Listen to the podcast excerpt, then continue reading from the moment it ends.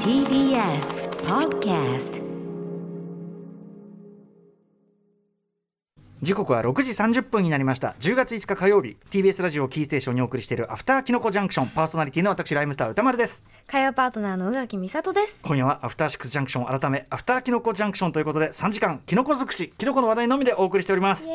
ーイということで最初のキノコゲストは声優でエッセイストそしてキノコラバーの池澤春菜さんです。よろしくお願いします。はい、よろしくお願いいたします。アフターキノコジャンクション最高です ね。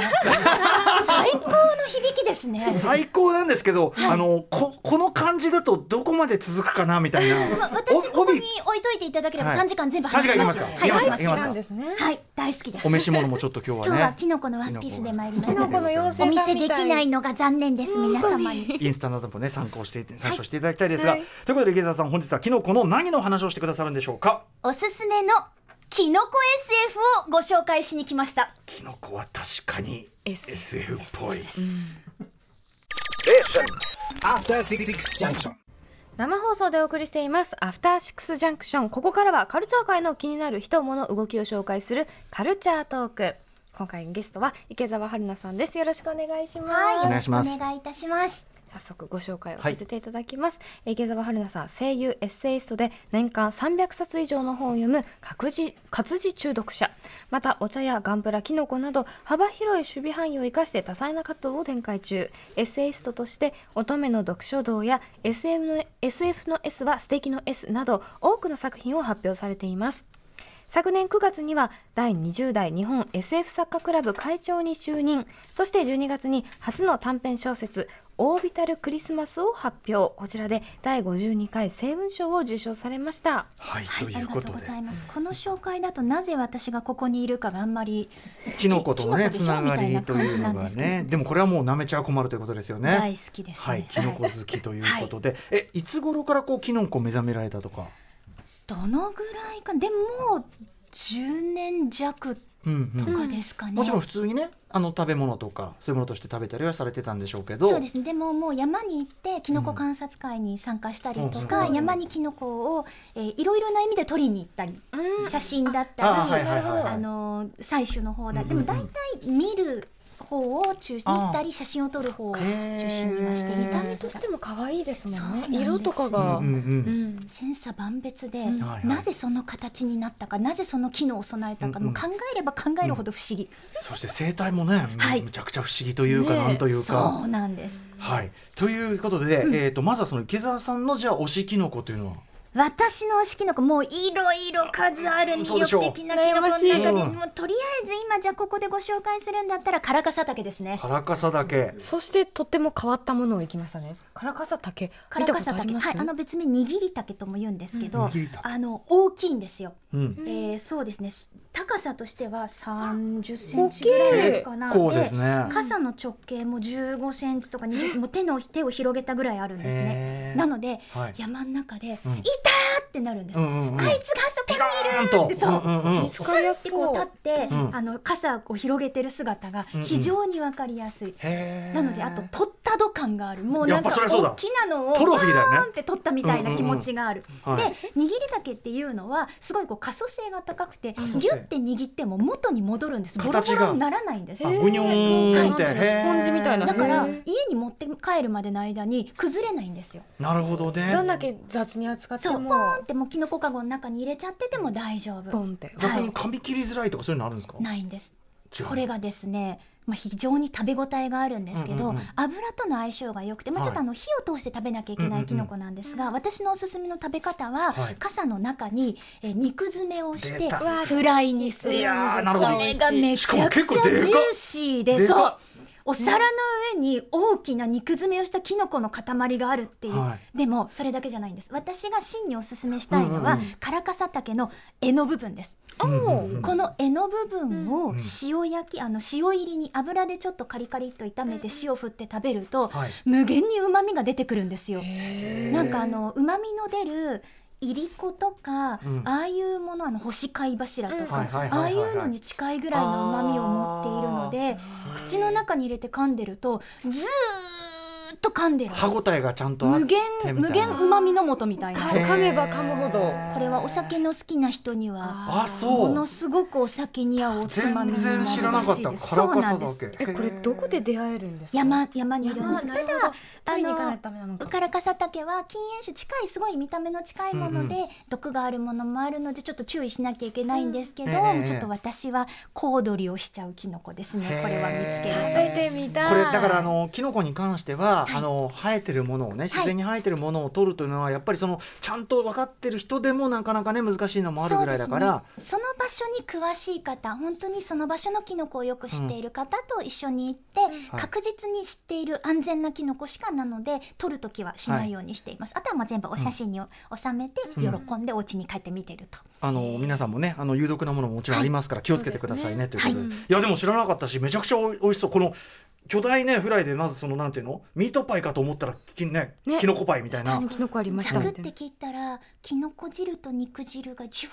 ワーって出て絶く対美味しいるんですじゃよんパンつけたいとそのね絵の部分のはい入り手のやつとかえじゃあもう全部美味しいんですね全部美味し一い個取ったらもうその日ねはいやったみたいなはい、へーもうお腹いっぱいになりますそうでしょうね、うんこそんだけ大きかったらねちょっとね、あのカラカサ竹狩り行きたくなるぐらいの感じですね。行きたくなるうんはい、ということで池澤さんね、まあそんな感じで、キノコの魅力ね取り憑かれているわけですけども、はいどこがこうそんなに惹かれるの？わからないとこです、うんうんキノコ本当にわからないんですよ、はい菌類って今発見されているものって10万種類ぐらいあるんですけど、うんうんそうじゃないものが大体150から500万種あるって言われてるん全ですね然多いんですよ。でその中で目に見える大きさのものをキノコと呼んでるだけで実はそのキノコかどうかって人間が決めた分類なんですね。なるほどでそれがじゃあ例えば10万から20万種ぐらいとかあるって言われてて、うんうん日本にあると言われてるのが約1万種ぐらい、その中で名前がついてるのって2000から3000ぐらいしかないでえす、あとはもう全部わからん竹なんです謎でうの何かかみたいな例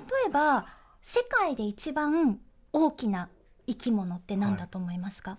生き物、はい、あその植物とかも含めて、はいこちらとかじゃないまあそうですね。普通に考えたらクジラ、マッコウクジラみたいキなノね。コなんです、キノコ？はいあの100トンぐらいのサイズが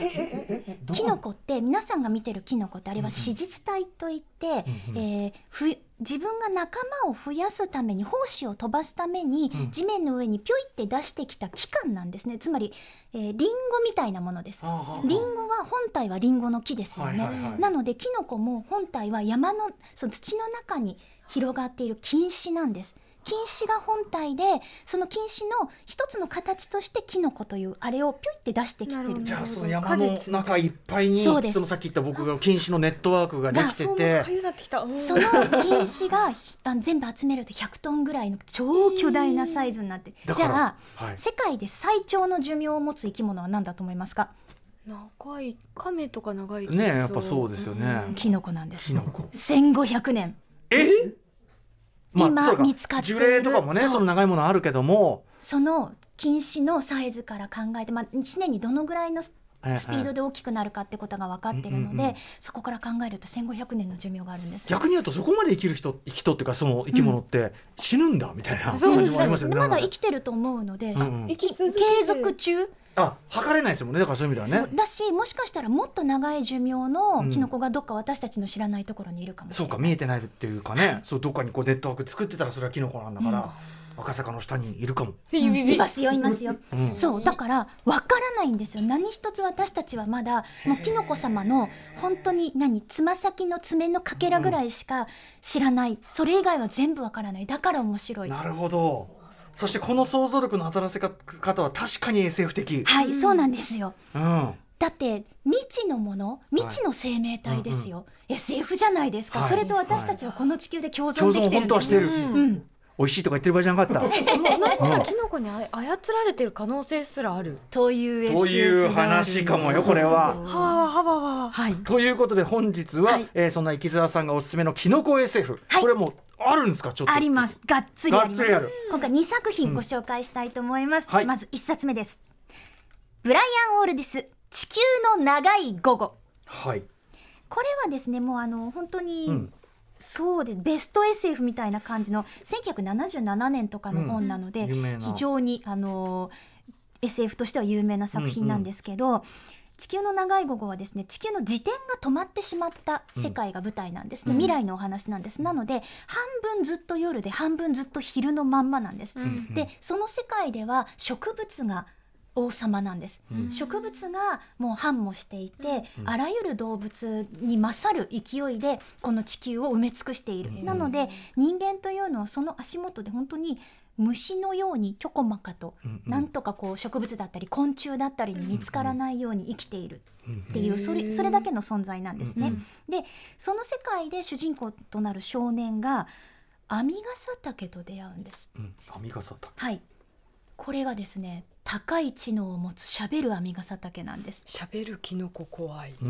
はい。で、ちょうどここにその主人公がアミガサタケと出会うところがあるので、そのアミガサさんのセリフを読みますと、えー一度一緒になったら決して離れない。脳のない生き物は多い。だが、私は脳だ。たくさんの考えを集まえる、集める。我々はその生き物の脳となって、それが他のものより賢く動けるように助けてあげているのだ。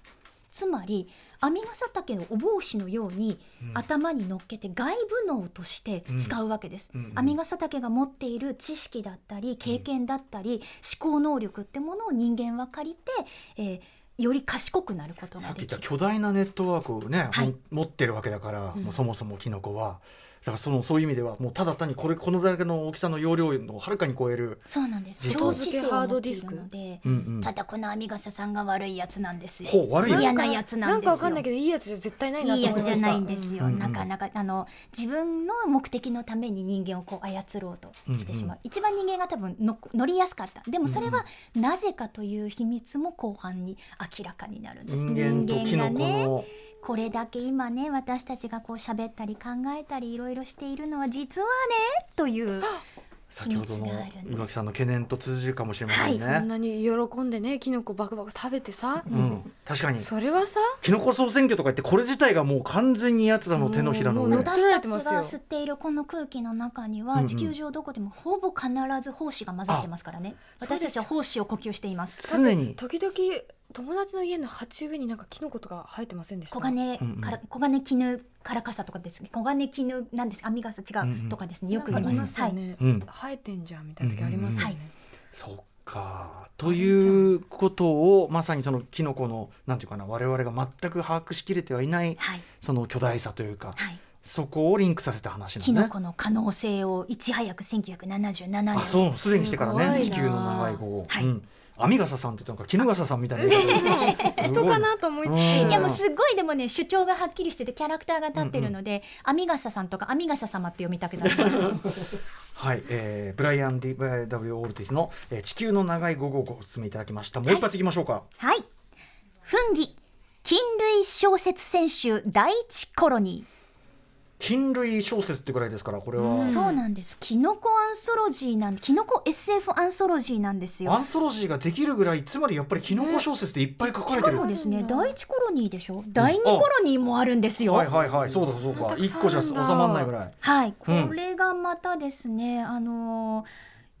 今タイトルを読むだけで「禁止白い手甘きトリュフの娘」と か「え真夜中のマッシュランプ」あと「野生のキノコ」とかもう本当にいろいろき全部、うん全部キノコでキすノね。コ尽くしねへーこれは面白いん面ですよ。白そううんうんうんこうキノコは魅力的キノコは不思議キノコはロマンこれ全部 SF に置き換えられるじゃないですか、んうんうん SF は魅力的、SF は不思議、ん SF はロマンなので、うんキノコは SF なんです、うんうんキでノコも生えでもてる。うんうんあさっき言いましたうんって言いけなどがら、おーってなったで今。 もでもそのまあなんていうかなそのさっき言った SF 的想像力にやっぱすごくち近しいというかそうですねん、あの敵だなっていうふうに本当に僕も思います未知の生き物とか、新しい可能性さっきも言ったように、うん人間の新しいなんか扉を開くような存在でもありますし、うんはいただちょっと私が納得いかないのは、え大体怖いんですよさっきもなあるほどなるほのど宇垣さ侵んが略キといノうコかね怖いって言ってたんですけど、うんうんあのマイコフォビアっていうその菌類をえうん怖がるキンキノコ恐怖症みたいなのうもんうん実際にはあるんですね、へーなので結構もう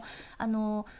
不気味がられたり、うんうんうん嫌がられたりする存在ではあると思うんですけど私的にはキノコに寄生されるというのは喜びじゃないかと思うんです、夫ほうほとうほう私は、えー、金層をされたいんです金層はっい、ていうの彫は層とか風層みたいに金層で死んだらぜひキノコに体を乗っ取っていただいてキノコとして生まれ変わっていきたいんですキノコに分解されたいんですでもそうしたらでもある意味確かにそのネットワークの中にそ溶うけ込んでいくじゃないけど、栄養永分遠の命を、となってねはい、夢の金層をされたいんですなので、うんうんキノコをなんて良きものなんか、うんうんあの幸せなものとして描く SF も出てそきれてはほしいなと思いそれまはす池澤さんがお書きになるしかないのでは、うんはいいつか書いてみたいと思います、ね、そしてそ読のみたいこのフンギのこのシリーズに入るという、うんはいこれちなみにこう編まれたのはどうなったなんですかこれはですねあのオリングレイシルバーモレ・モレーノ・ガルシアという方たちが編んでいて、うんえっ、とラビティドハーとか割と SF 界ではあ、この人がこの作品を書いているんだみたいな人も多いし、うんうんうんジェフ・バンダミアとかもいますね、あのこんな人もいるんだっていう人もいてすごい面白いちょっとやっぱりうんうん SF とはまた切り口の違ううんアンソロジーで大変面白いです。フンギ、えまーた想定もおしゃれなんであすかっこいいねうんめちゃくちゃかっこいい2これ巻目は金なん1巻目は黒地に銀の箔押しなんですけど、二2巻目は黒地に銀なんです、へーおしゃれなんで出してるとこが日本だと P ワインから出てるから、ねあのおしゃれなんですよあの音楽でおなじみなだからあのちょっと一味違うのかもしれないですね、はいこれねすそんなところがこんな本をっていう驚きもありますね、うんうんこれは P ワインのね中にまあああいうね元あのブラックミュージックレビューだったら、ああいうんうん丸谷さんみたいな怪人がいてたあ多なる分ほど。キノコ好きがいたんですきよのねこきのこに操られている人物がうん出してるかもしれないですね、これね。奉仕に、うん奉仕キノコを乗っ取られている人がいるかもしれ方針に取ないられてみたいなことなんですね。はいえー改めてフンギ菌類小説選手第一コロニー第二コロニーも出てるございますうんはいことですね。これぜはひ P 第バイン3から第4も続いてほしいな、ううんん。そしてそこには池澤さんの作品も入るといいな。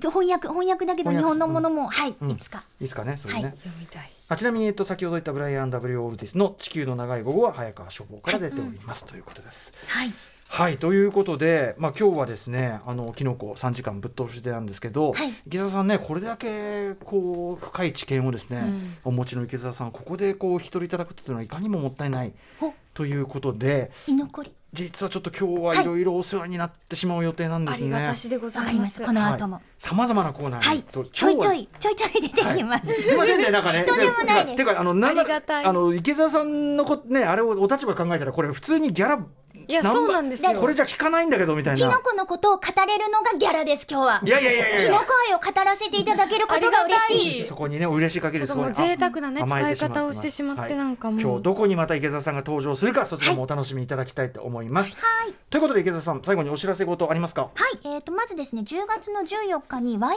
ードあのワイヤードさんのカンファレンスがあるんですけどそこで「人間はロボットを信頼できるのか」という非常に面白いトークテーマで、はいえパネルをさせていただくことになりましたへーこれはですねあの、うん本当に真剣にドラえもんを作ろうとしているうんうんうん大沢先生というロボットとかあの認知科学の方がいらっしゃるんですけどその方と対談をさせていただきます。なるほど